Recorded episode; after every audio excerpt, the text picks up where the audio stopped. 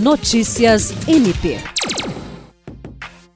A convite da Secretaria de Estado de Segurança Pública, o Procurador-Geral de Justiça Danilo Lovisaro do Nascimento participou nesta sexta-feira de uma reunião para discutir a problemática envolvendo moradores em situação de rua.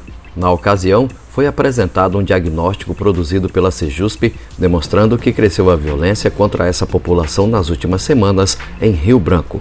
O procurador-geral esteve acompanhado da promotora de justiça Marcelo Osório, assessora especial para assuntos institucionais da Procuradoria-Geral de Justiça, bem como da promotora de justiça Patrícia Paula dos Santos, que atua na Promotoria Especializada de Defesa dos Direitos Humanos.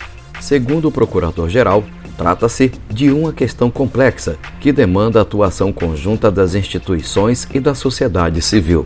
Jean Oliveira, para a Agência de Notícias do Ministério Público do Estado do Acre.